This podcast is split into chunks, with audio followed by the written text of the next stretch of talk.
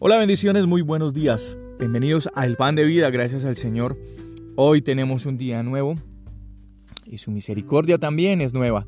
Primera de Corintios capítulo 15 y el verso 10 escribe el apóstol Pablo, pero por la gracia de Dios soy lo que soy. Y es que sin duda, cientos de veces al día, exactamente como sus bondades, cada mañana se renuevan, siempre lo decimos acá en el pan de vida. Y así su gracia siempre, siempre es fresquita, huele, huele rico, huele a nuevo, huele a, fresco. La gracia del Señor para nosotros, para, para mm, suplir nuestras necesidades eh, y para refrescar nuestras vidas cuando caminamos con el Señor. Nuestra vida no estará mágicamente libre de los problemas. Algunos algunos irresponsablemente, a veces le hemos dicho a otras personas, no, eh, que eh, camina con Jesús y, todos tus problemas se, se solucionarán. A, eh, veces tenemos que entender que mágicamente eso no va a pasar. La naturaleza esencial de la vida en este planeta significa que regularmente vamos a tener dificultades, presión, de muchas situaciones, necesidades y en muchas otras ocasiones una sensación como de impotencia, de no poder hacer absolutamente nada. Somos demasiado pobres, demasiado débiles para poder con las cosas que la vida nos arroja, pero, pero, el poder de Dios está adaptado perfectamente para esas situaciones. Su poder se perfecciona en nuestra debilidad. Su gracia es la respuesta perfecta a nuestras necesidades diarias. Dios es grande.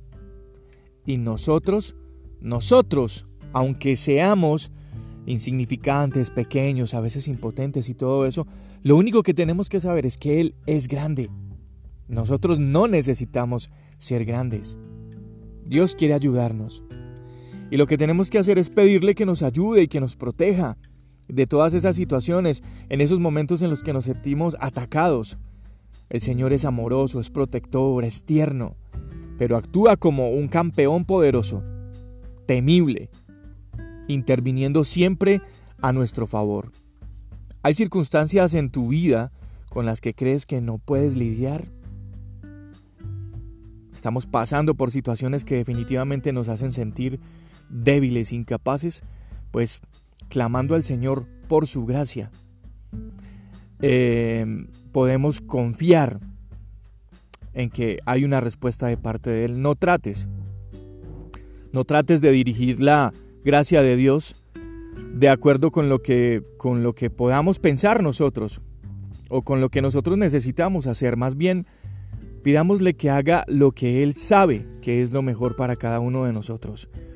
Así es que si te encuentras en circunstancias que quisieras poder cambiar, aun cuando no tienes poder sobre esas circunstancias, o si tu corazón está quebrantado, sin posibilidad aparente de ser restaurado, o a lo mejor la vida es demasiado difícil y nos sentimos impotentes, pues esas son ocasiones en las que se necesita la gracia, la gracia de Dios, la gracia que nos lleva a donde nosotros queremos estar, pero no podemos llegar solos.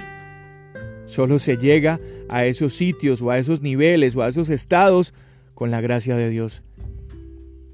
Si nos, si nos detenemos a observar la gracia de Dios en nuestra vida, también podemos encontrar motivos de agradecer por lo que Él ha hecho con nosotros.